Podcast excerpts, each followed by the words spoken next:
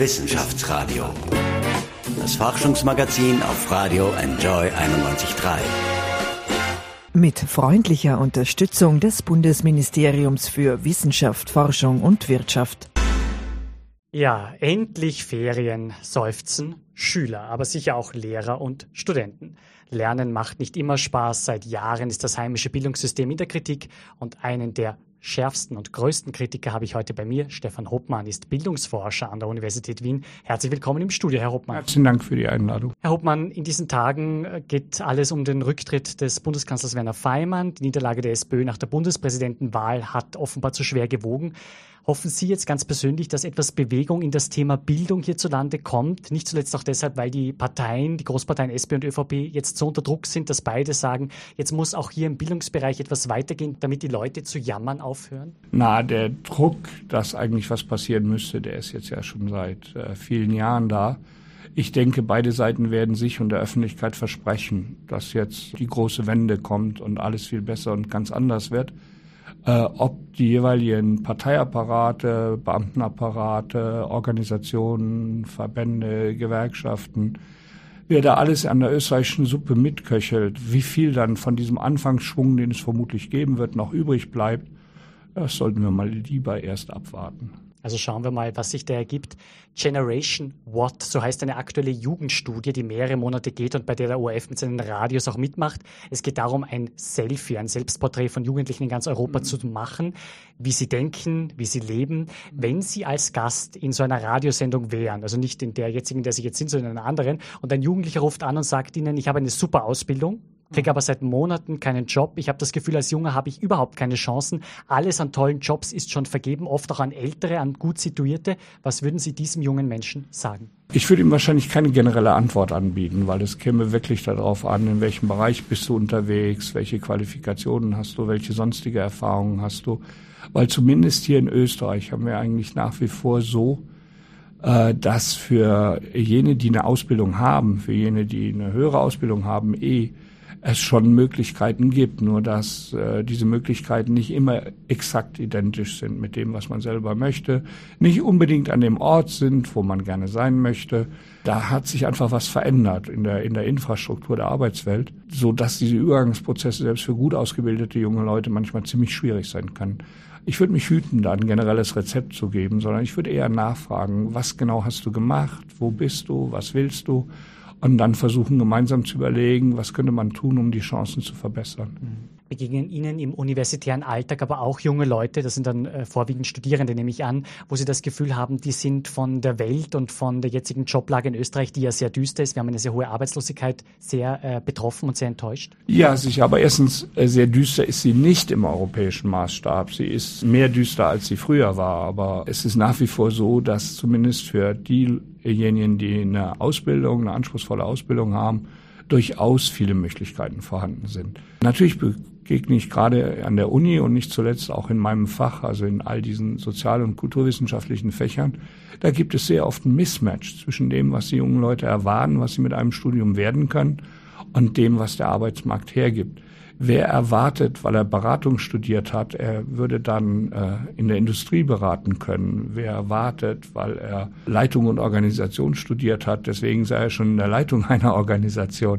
Wer also nicht sieht, dass man meistens heutzutage einen Mix von Qualifikationen und Vorerfahrungen braucht, um an die wirklich guten Stellen zu kommen, Wer nur sein Studium hat und sonst nicht viel mehr, für den wird es auch in Österreich sehr, sehr schwer. Woran krankt es denn aus Ihrer Sicht im Bildungssystem hierzulande am meisten? Was sind so drei Dinge, in denen am meisten getan werden sollte? Ich nehme an, ein Thema ist die Macht der Gewerkschaften. Das haben Sie auch in einem Standardinterview schon thematisiert. Ja, ich, das, da würde ich aber gar nicht anfangen. Also das zentrale Problem in Österreich ist, es ist auf der einen Seite Leiden auf hohem Niveau. Wir haben ein weltweit sogar bewundertes System in der beruflichen Bildung.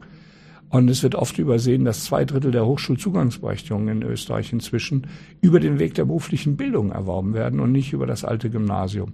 Das heißt, wir haben Bereiche, die zwar nicht perfekt, da gibt es auch viel zu tun, aber gut aufgestellt sind und vielen jungen Leuten auch eine gute Chance geben. Das Problem, das wir haben, ist, dass wir eine nicht steigende, aber nach wie vor relativ große Gruppe haben von äh, jungen Leuten, die es eben nicht schaffen, irgendwann eine qualifizierte Ausbildung abzuschließen, oder äh, einen anderen Zugang zum ersten Arbeitsmarkt zu finden. Und da haben sich einfach die Zeiten geändert. Früher gab es eine ausreichende Menge Jobs, in denen man seinen Lebensunterhalt verdienen, eine Familie unterhalten konnte, auch wenn man keinen größeren Ausbildungsgang hinter sich hatte. Diese Jobs sind heutzutage Mangelware.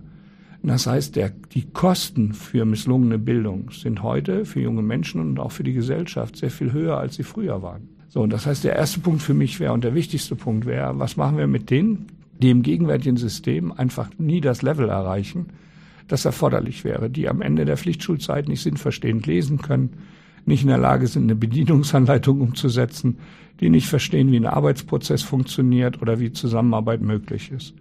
Das wäre für mich mit Abstand das wichtigste Problem.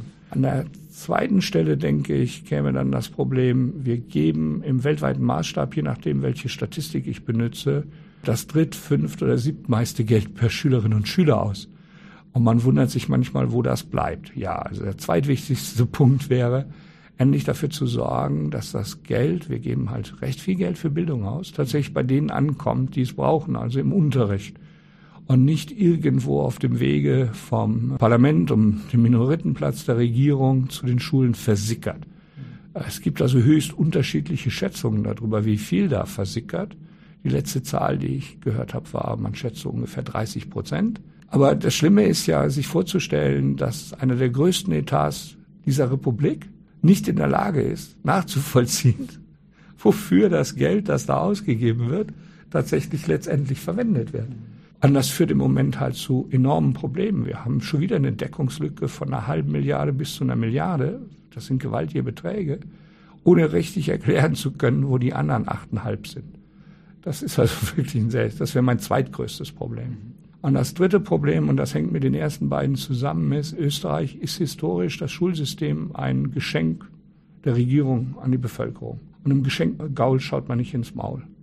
Das heißt, die Schule wird hier immer noch betrieben als ein Gelände, wo der Staat bzw. die von ihm Beschäftigten machen, was sie gerade für richtig halten. Wenn man wie ich vorher in Skandinavien gelebt hat und wenn man wie ich weltweit in verschiedenen Schulsystemen sich umgeguckt hat, ist man also bass erstaunt, dass es nach wie vor ein Schulsystem gibt, wo die Schulpartner, also Schülerinnen, Schüler, Eltern, eigentlich gar nichts zu sagen haben, sondern nur zu tun haben, was sie gesagt bekommen, wo das soziale Umfeld der Schule als Schulfremde betrachtet wird, die gar nichts zu sagen haben.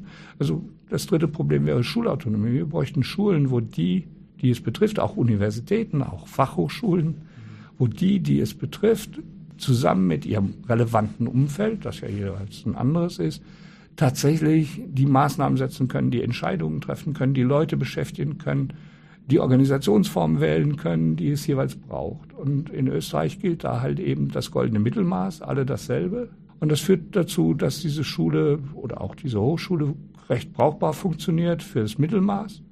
Aber sowohl die Spitzengruppen wie auch die, die mehr Hilfe brauchen, katastrophal vernachlässigt. Mhm. Österreichs Schüler schneiden eben bei Bildungstests wie PISA oft sehr schwach ab. Uh, unser Land steckt in einer wirtschaftlichen Krise, die Arbeitslosigkeit steigt, von Monat zu Monat werden neue, nicht sehr schöne Arbeitslosenzahlen äh, publiziert.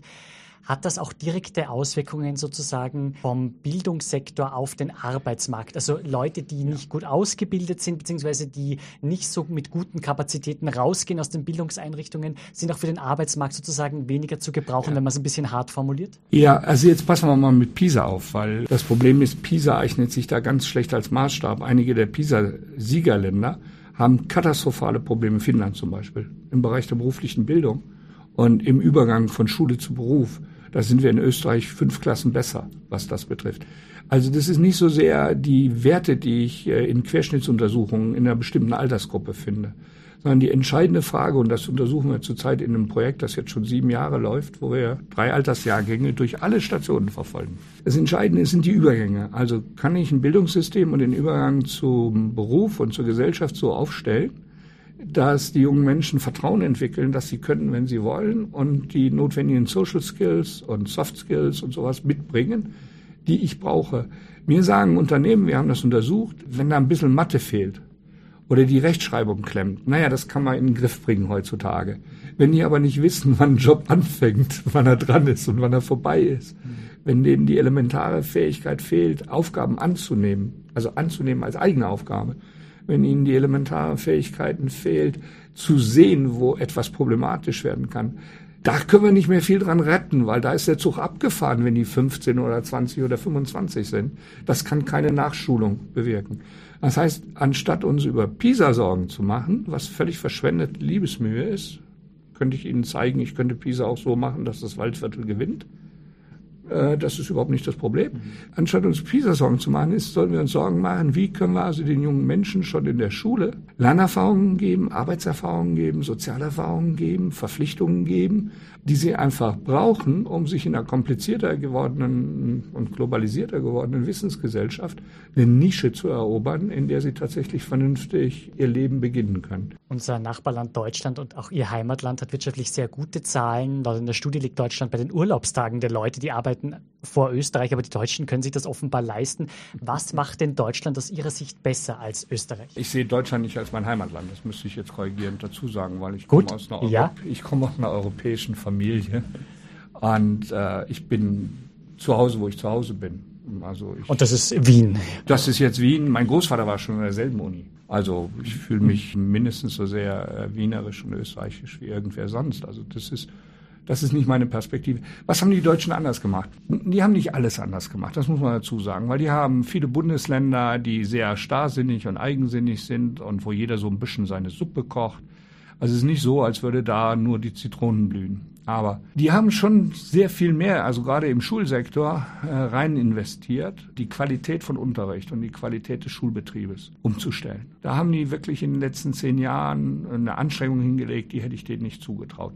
In der Lehrerbildung, wir haben eine ähnliche Reform gemacht wie die. Die haben aber das Personal für die neue Lehrerbildung eingestellt. Wir nicht. Also wir machen die Lehrerbildung mit denselben, das kann nicht besser werden. Ne? Österreich hat einen Lieblingssport, der heißt ein bisschen schwanger sein. Okay? Also man will es, aber man ist sich nicht so ganz sicher, ob man das wirklich will. Und dann endet das in einem katholischen Land halt, nicht mit einer Abtreibung, sondern mit einer Missgeburt. Und das ist so das Problem. Wir haben immer halbe Reformen. Wenn man die Einleitung liest, sind wir oft skandinavischer als die Skandinavier, deutscher als die Deutschen und so weiter. Wir sind so. Wenn man dann aber die konkrete Umsetzungsstrategie sieht, ist da nicht mehr viel. Wir machen einen Bildungsplan für Kindergärten ohne jedes Ressourcenkapitel. Okay? Wir machen eine Zentralmatura ohne jede Überlegung, was das eigentlich für die Schulbücher und den Unterricht vorher bedeutet. Wir machen, also wir haben riesiges Talent, auf halbem Wege stehen zu bleiben und uns dann zu wundern, dass das Ergebnis möglicherweise schlechter ist, als wenn wir gar nichts getan hätten. Siehe Pflichtkindergarten.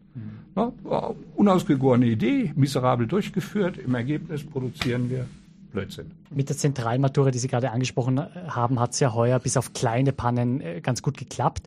Welche Bilanz ziehen Sie aber jetzt nach insgesamt zwei Jahren Zentralmatura, macht sie sozusagen nicht wirklich Sinn, beziehungsweise verhindert sie, dass Lehrer eine persönliche Note bei den Aufgaben einbringen können und persönliche Schwerpunkte setzen können. Das wird ja oft beklagt. Ne? Ja, also zunächst muss man sagen, das ist wieder Österreich, wo die pannenfreie Durchführung einer Maßnahme bedeutsamer ist als die Wirkung der Maßnahme. Es gilt schon als Erfolg, wenn es irgendwie funktioniert, äh, egal was dabei rauskommt. Nein, die Kritik an der Zentralmatura ist nach wie vor dieselbe wie vorher. Zentralmatura ist die Fiktion, Schülerinnen und Schüler könnten überall exakt dasselbe lernen und würden jetzt gleichermaßen daran gemessen. Und das ist empirisch schlicht nicht der Fall und es ist empirisch gar nicht möglich zu organisieren. Aber vor allem, was wir dadurch verbauen, ist, äh, je nach Standort, je nach Lehrkraft, je nach Schülerinnen und Schüler entwickeln sich ja höchst unterschiedliche Exzellenzbereiche, höchst unterschiedliche starke Bereiche. Und die brauchen wir auch. Das ist was anderes, ob mein Nachbar Böhler oder Baxter ist oder ob mein Nachbar äh, Wald ist. Und all das wird wieder in diesem Tendenz zum Mittelmaß wegrasiert. Äh, deutsche Kollegen haben was Fieses getan. Die haben die letztjährige Mathe-Zentralmatura mit äh, Anforderungen in Deutschland verglichen und gesagt, naja, so an der unteren Kante der mittleren Reife. Normalerweise müsste man das können, wenn man in der siebten, sechsten Stufe ist, abgesehen von zwei, drei Aufgaben. Und genau das passiert. Also Rasenmäher, Mittelmaß, und was wir kaputt machen ist, Schulen haben zum Beispiel in Kooperation mit der umliegenden äh, Wirtschaft und Kultur Schwerpunkte entwickelt. Bong, interessiert keinen. Äh, Schulen haben spezielle Programme entwickelt, um schwächeren Schülern zu helfen. Bong, interessiert keinen. Weil durch diese Zentralisierung wird halt unbeschadet der Möglichkeiten und unbeschadet der Bedürfnisse überall dasselbe Mittelmaß geltend gemacht. Und es ist eine schlichte, langfristig eine Katastrophe für die Qualität des Nachwuchses, die wir kriegen. Und die hat nichts damit zu tun, ob es diesmal richtig oder falsch durchgeführt ist. Wissenschaftsradio. Forschung einfach erklärt. Präsentiert von der Fachhochschule Wien der WKW auf Radio Enjoy 91.3. Vielen machte der Erfolg der rechten Partei AfD in Deutschland Sorgen. Die sagt, dass der Islam nicht zu Deutschland gehört und an der Grenze auf Flüchtlinge geschossen werden soll. Eine gewisse Frau von Storch hat sich so ja, geäußert. Ja. Wie gefährlich sind denn AfD und Bewegungen wie die rechte Pegida, aber natürlich auch die FPÖ, wenn man so will, hier in Österreich, für den Bildungssektor. Kann es hier sozusagen auch Trends oder Bewegungen, Entwicklungen geben, wo Sie sagen, wäret den Anfängen? Ja, natürlich. Äh, ich hatte ein lustiges Gespräch mit meinem Enkel, der bei den Wiener Sängerknaben ist, genau darüber. Was passiert, fragt er mich so ganz spontan, was passiert mit all den internationalen Schülern, die wir haben, wenn solche Leute an die Macht kommen, die Österreich allein sein wollen? Na, müssen wir die dann alle rauswerfen? Und ich habe gesagt, ja, leider ist das vor 80 Jahren schon mal passiert. Mhm. Na, das Problem ist aber äh, die falsche Diagnose. Das Problem ist nicht die AfD, nicht die Pegida und nicht die FPÖ. Das Problem ist, dass die anderen keine glaubwürdige Erzählung mehr haben. Es geht da überwiegend um Probleme im Bildungsbereich, im Gesundheitsbereich, in der Altersvorsorge und so weiter, wo im Prinzip die alten Konzepte immer mal ein bisschen mehr und noch ein bisschen mehr und noch ein bisschen mehr nicht mehr aufgehen. Wir geben jetzt schon irrsinnige Beträge aus, wie im Schulbereich oder auch im Pensionsbereich. Den anderen ist es halt nicht gelungen, glaubwürdige Erzählungen zu produzieren, wie Menschen tatsächlich realistisch Verfügungsgewalt über ihr Leben und ihre Zukunft unter diesen Bedingungen behalten können. Und dann kommt eine Partei oder eine Bewegung und sagt, wenn alles wie früher ist und wir mal die bösen Leute rauswerfen, mhm. dann gibt's das Problem nicht mehr. Mhm. Was natürlich in einer globalisierten Wirtschaft absolut gelogen ist. Ich muss nicht weiter als bis Ungarn gehen, um zu wissen, dass ich die Wirtschaft kaputt mache damit und damit auch die Grundlagen von Sozialstaat und Bildung und so weiter. Das heißt, mein Thema ist nicht diese Parteien und diese Bewegungen, weil die einfach nur Ausdruck dafür sind, dass es den anderen und zwar von rechts bis links. Also da nehme ich jetzt niemanden aus, auch die Grünen nicht. Keinem gelungen ist, jenseits der Standarderzählungen, die kein Wähler mehr glauben mag. Das habt ihr uns 20 Mal versprochen. Mhm.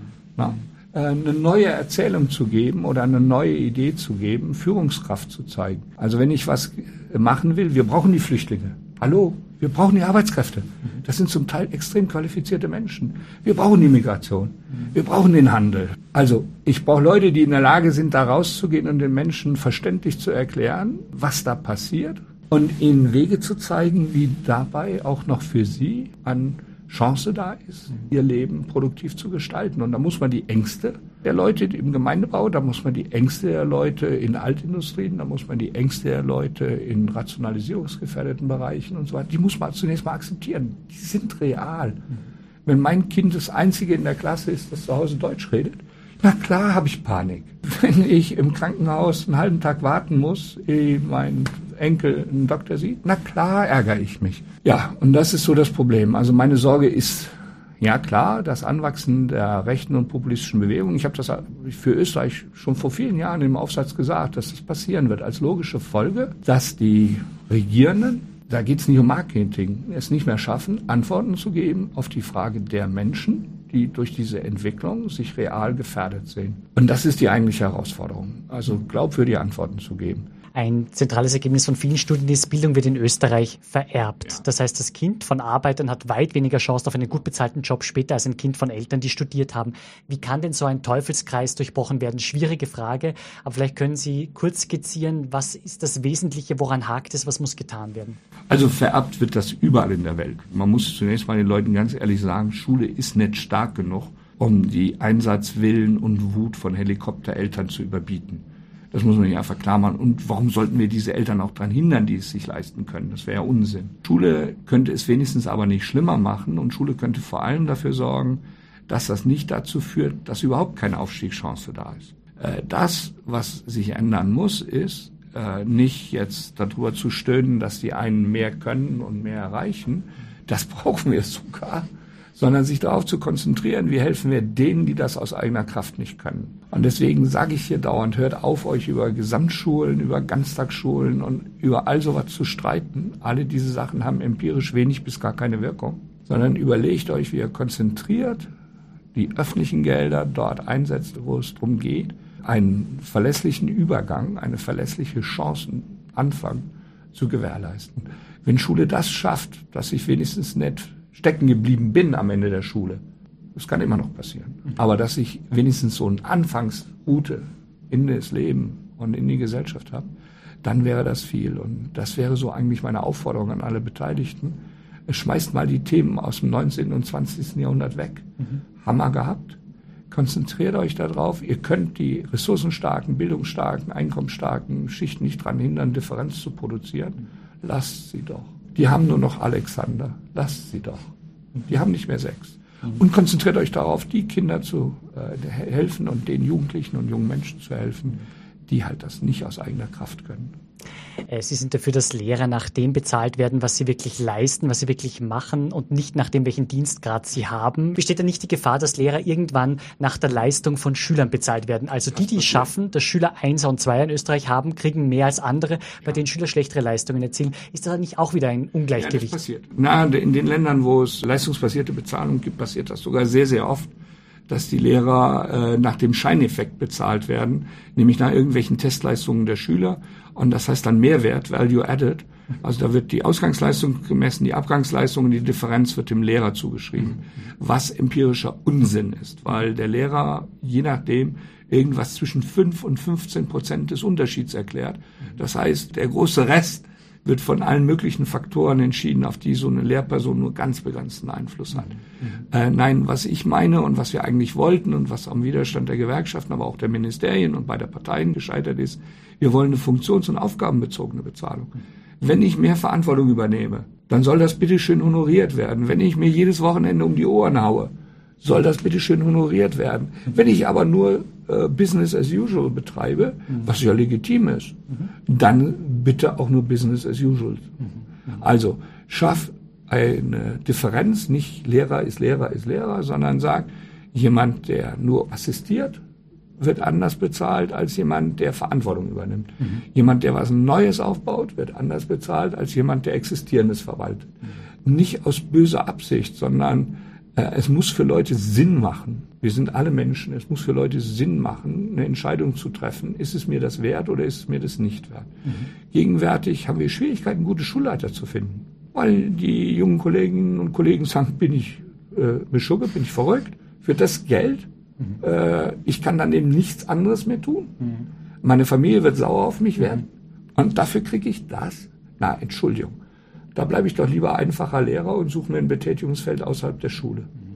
Und das ist verrückt, weil wir sehr oft sogar die besten Lehrkräfte verlieren, weil die einfach sagen, hör mal her, wenn ich jetzt in die betriebliche Weiterbildung komme, dann kann ich das Dreifache verdienen, ohne dass ich von Eltern und von Öffentlichkeit auch noch beschimpft werde. Nur, ich muss zum, leider sagen, äh, solche Vorschläge hat es ja gegeben im Zuge der Lehrerbildungsreform, äh, weil internationale Forschung ist recht eindeutig, da gibt es keinen Diskussionsbedarf da hat mir dann der Vorsitzende zum Beispiel irgendeiner Schulleitervereinigung gesagt, das geht nicht. Und dann habe ich zurückgefragt, warum geht das nicht? Und dann hat er einfach gesagt, das geht nicht, weil das in Österreich nicht geht. Dann habe ich gesagt, ja, bitteschön, das geht ungefähr in allen Ländern, mit denen wir uns vergleichen. Mhm. Sagte, das ist egal, in Österreich geht sowas nicht. Mhm. Und wenn wir so diskutieren, dann brauchen wir gar nicht erst anfangen. Und das meine ich auch mit Schulautonomie. Also es geht nicht darum, irgendwie dem Schulleiter das Recht zu geben, äh, den Türgriff von links nach rechts zu verschrauben. Es geht darum, Entscheidungen treffen zu dürfen, Verantwortung zu übernehmen, sagen zu können, jetzt geht's da lang und nicht da lang. Herr Obmann, Sie haben in der Musikpause erzählt, dass Sie zweimal von der Schule geflogen ja. sind. Sie haben eine Schülervertretung gegründet in Deutschland. Das war damals eine Pionierleistung. Äh, heute engagieren sich zwar auch viele junge Leute, aber damals war es wirklich Pioniertat sozusagen hier auch gegen ein System aufzubegehren. Haben Sie sich von damals den Kampfgeist mitgenommen ja. oder was haben Sie damals gelernt? Ja, also ich habe es natürlich nicht alleine gemacht. Wir waren viele. Aber ich war dabei, die erste Landesschülervertretung in Nordrhein-Westfalen aufzubauen. Ich habe die erste Bundesschülervertretung gegründet. Bin zweimal deswegen wegen solcher Aktivitäten von Schulen geflogen habe lange gebraucht, äh, eine neue Schule zu finden.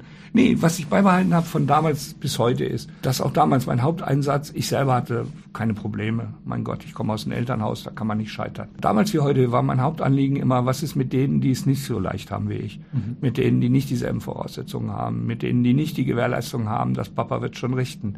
Und das hat sich nicht geändert. Was sich schon geändert hat, ist natürlich die Methoden Und heute weiß ich sehr viel mehr. Damals habe ich natürlich auch an viele einfache Lösungen geglaubt. Und das ist ja in Österreich heute noch oft so, dass man glaubt, man führt irgendwas Großes ein, eine neue Schulform. Und dann würde irgendwie ein Wunder passieren und die Donau fließt rückwärts und die Berge fallen um oder was auch immer.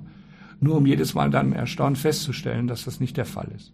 Und das ist das, was ich dann im Laufe dieser 40 Jahre gelernt habe, ist, dass man sehr genau hingucken muss. Die meisten Reformen haben mehr Nebenwirkungen als Hauptwirkungen. Die meisten Reformen erreichen überhaupt nicht das angestrebte Ziel, sondern machen es oft noch schlimmer. Einfach weil man nicht genügend darüber nachdenkt, wie die Beteiligten auf Eingriffe reagieren werden. Sind Sie dafür, dass Noten abgeschafft werden? Das wird oft diskutiert. Nein, also erstens muss man sagen, äh, da gibt es schöne Langschnittuntersuchungen, zum Beispiel aus Schweden äh, Noten sind prognostisch haltbarer als Tests. Warum? Äh, Lehrerinnen und Lehrer kennen ihre Pappenheimer. Und die Note geht nicht nur die Leistung rein, sondern Gesamteindruck. Und das macht sich dann bemerkbar. Mhm. Deswegen, Noten sind gar nicht so schlecht, wie sie meistens geredet werden. Aber gleichzeitig, Noten sind subjektiv, individuell, ungerecht, irreführend, alles stimmt. Nur Tests sind deswegen nicht besser. Der Punkt ist, ich würde nicht Noten unbedingt abschaffen. Kinder wissen ohnehin normalerweise, wo sie stehen. Das sind die Eltern, die äh, aus den Latschen kippen. Wenn dann die Note kommt, was wichtiger wäre, ist deren Bedeutung runterhängen. Die sind einfach nur Wasserstandsmeldungen höchst vorläufigen Charakters. Und Kinder haben die wunderbare Eigenschaft, immer noch anders zu können, als man geglaubt hat. Viel mehr auf Gespräch, Beratung, gemeinsame Entscheidung setzen. Also kein Notenkriterium am Ende der Volksschule, kein Notenkriterium am Ende der Mittelschule, mhm. sondern setzt euch zusammen, und zwar mit dem Kind, auch schon in der Volksschule. Gibt es gute Erfahrungen. Und überlegt ernsthaft und realistisch, was ist für Martin, was ist für Magdalena, was ist für Murat der beste Weg. Mhm. Wo finden wir die Angebote, die ihnen entsprechen?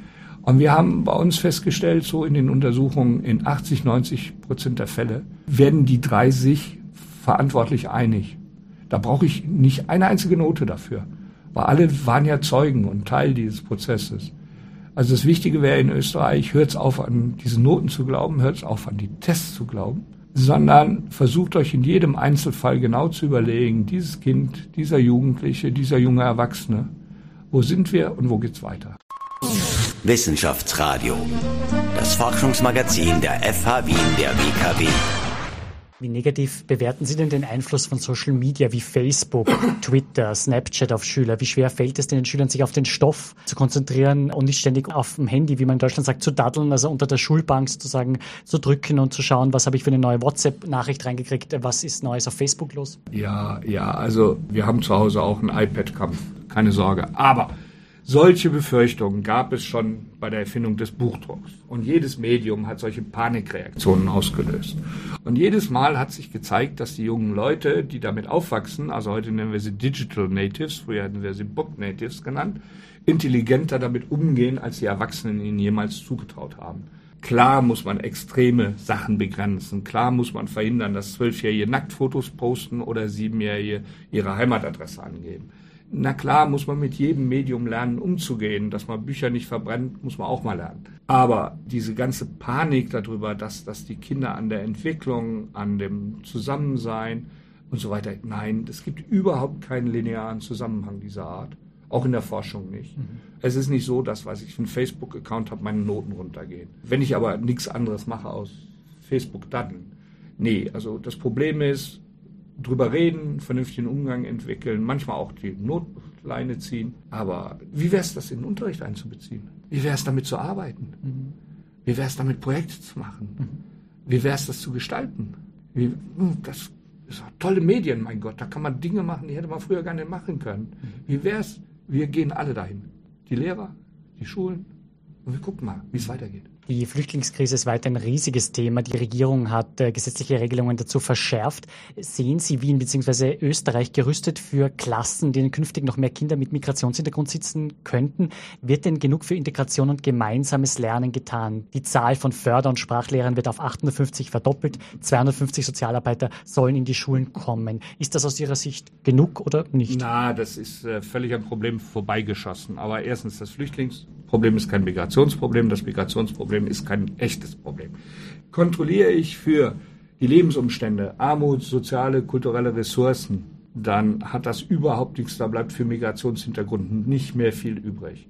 Äh, die Mehrheit derer, die im österreichischen Schulsystem scheitern, haben österreichische Urgroßväter. Das wollen wir noch mal festhalten. Das ist kein Migrationsproblem, das ist kein Flüchtlingsproblem, sondern das ist das Problem eines Schulsystems, das nicht in der Lage ist, auf die zugegeben gestiegene Unterschiedlichkeit der Anwesenden angemessen zu reagieren. Und da sind wir bei dem, was wir vorhin besprochen haben. Das geht hier nicht um 250 Sozialarbeiter, sondern es geht darum, dass jede Schule muss die Kompetenz haben, sich um die Kinder zu kümmern, so wie sie sind. Und wenn das heißt, da muss jemand mal nach Hause gehen und gucken, was da los ist, dann muss ich jemanden haben, der das qualifiziert kann. Und wenn das heißt, da muss ich mal mit fünf Leuten den Umstieg in der Grammatik erarbeiten, weil von bestimmten Sprachen wie Farsi eine römische Grammatik ist wahnsinnig schwer, dann muss ich das können. Also, jetzt hört auf, das ein Flüchtlingsproblem zu nennen. Das ist kein Flüchtlingsproblem, das ist kein Migrantenproblem, sondern es ist schlicht und einfach ein Problem einer bescheuert organisierten Schule, die ihre Ressourcen missbraucht, anstatt sie dahin zu bringen, wo die Kinder nun mal sitzen. Entschuldigung. Sehr gerne. Lassen Sie sich hier ruhig aus, das macht die Sendung sehr lebendig. Was ist denn Ihr persönliches Angstfach in der Schule gewesen? Fast jeder Schüler hat so ein Angstfach. Bei mir war es Mathematik. Was war es bei Ihnen? Ich muss zu meiner Schande gestehen, gar keins, weil ich bin durch meine Schullaufbahn durchgelaufen mit einer furchtbaren Gelassenheit. Ich habe zwar in Griechisch und Latein, ich hab, war anfangs auf dem Altsprachlichen, zeitweise seriell Fünfer und Sechser produziert, aber es hat mich nie besonders gekümmert. Ich bin immer nach dem Motto verfahren, wenn es drauf ankommt, werde ich das schon hinkriegen. Die Erwartung meiner Eltern war, why not the best? Also wenn du nichts anderes tust, dann erwarten wir, dass du schon einer der Besten bist. Aber wenn du gute Gründe hast, äh, was anderes als Schule zu machen, das hatte ich jahrelang, weil ich musste ja gerade mal die Arbeiterklasse wecken und die Revolution organisieren. Mhm. Dann war das okay. Die haben mir sogar angeboten, ich könnte ein, zwei Jahre Schulpause machen, wenn mir das wichtiger wäre in meinem Leben. Deswegen, ich habe das nie gehabt. Ich habe das auch nie im Studium gehabt, dass mir irgendwas Angst gemacht hätte. Und jetzt ganz ehrlich, das ist ja auch wieder so ein Problem. Äh, nicht jeder ist für Mathe geboren, aber es sollte keine Angst machen. Mhm. Auch diejenigen, die keine Mathe-Genies sind, müssen elementare Fähigkeiten erwerben und zwar so, dass sie die auch mögen. Also eine Schule, die überhaupt Angstfächer kennt, hat schon was falsch gemacht. Ja, und um die Angst von Schülern geht es auch gleich in unserem Beitrag von Reporter Michel Mehle. Er besucht ein Nachhilfeinstitut hier in Wien. Wie die Schülerinnen und Schüler dort der großen Entscheidungsprüfung zwischen vier und fünf entgegenzittern, das hören Sie gleich. Wissenschaftsradio. Forschung einfach erklärt. Präsentiert von der Fachhochschule Wien der WKW auf Radio Enjoy 91.3. Das hat leider nicht gereicht. Nicht genügend Sitzen. Die absolute Horrorvorstellung von Schülerinnen und Schülern, die derzeit für die großen Entscheidungsprüfungen lernen. Es geht jetzt kurz vor dem Semesterschluss um alles. Unser Reporter Michel Mehle meldet sich jetzt aus dem Nachhilfeinstitut und berichtet, wie die Schülerinnen und Schüler mit dem Druck auf sie umgehen und vor welchem Fach sie am meisten zittern. Bei mir ist es dann so auch in den letzten paar Schulwochen, wo ich dann meine ganzen Noten ausbessere, zum, also vor allem in Mathe, das ist dann auch immer schlimm, da habe ich dann immer Angst, dass ich es nicht schaffe. Also für mich ist es sowieso urschlimm, also ich kann das gar nicht unterdrücken, meine Angst, aber ja, ich warte einfach, bis es vorbei ist. Für Schülerin Juliana ist Mathe ein echtes Horrorfach. Deswegen nimmt sie Nachhilfe im Lernquadrat auf der Maria-Hilfer-Straße. Sie will den Schulstoff besser verstehen, um weniger Druck zu haben. Allein ist sie damit nicht. Fast die Hälfte ihrer Klasse nimmt Nachhilfe, sagt sie. Die Standortleiterin des Lernquadrats auf der Mahü ist Gunda Johnston.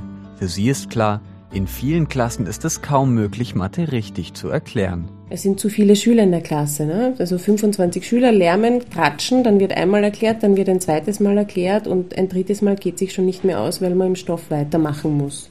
Die meisten ihrer 140 Nachhilfeschüler am Lernquadrat haben Mathe als Nachhilfefach. Auch bei der heurigen Mathematura haben sehr viele Schüler schlecht abgeschnitten. Hallo, da spricht Gunnar Johnston vom Lernquadrat. Jakob, hast du es geschafft, die fünfte Hack? Und die schriftliche Matura, alles positiv. Mathe hast du negativ. Wieso hatten so viele Schüler dieses Jahr in Mathe Probleme? Es waren viel mehr Textbeispiele, es war viel mehr wirtschaftliches Rechnen und das hat dann doch einige schwer überrascht. Zum Beispiel in der Schule meines Sohnes sind 71 Schüler angetreten und 45 negativ. Und das ist mehr als die Hälfte und eigentlich bei einer Schularbeit ein Grund zur Wiederholung. Deswegen ja, ist es auf jeden Fall spannend mit der Zentralmatura und wird es auch sicher bleiben. Bis zu 110 Millionen Euro geben Eltern in Österreich für Nachhilfe aus. Rund 230.000 Kinder brauchen Nachhilfe, stellt die Arbeiterkammer in ihrem neuen Nachhilfebarometer fest. Die Politik will das Problem über Ganztagsschulen in den Griff bekommen. Allerdings waren die Verhandlungen zur Schulreform bisher zäh. Sonja Hammerschmidt, die neue Bildungsministerin, soll es jetzt regeln. Schülerin Juliana wünscht sich vor allem mehr persönliche Betreuung durch den Lehrer. Vielleicht, dass der Lehrer halt jeden einzelnen Schüler nochmal fragt, ob er es wirklich verstanden hat und auf die, also auf die Leistungen von den Schülern eingeht und nicht jetzt auf jetzt einfach schon, ob der größte Teil es verstanden hat und dann einfach weitermachen, sondern halt wirklich schauen, dass es jeder verstanden hat. Ja. Auch Gunda Johnston vom Lernquadrat glaubt, dass der Schlüssel für gute Leistungen in der Schule in der persönlichen Betreuung liegt.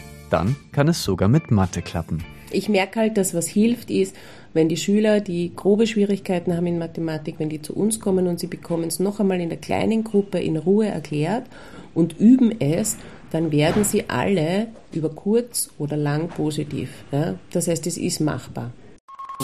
Wissenschaftsradio, das Forschungsmagazin der FH Wien der WKW. Willkommen zurück.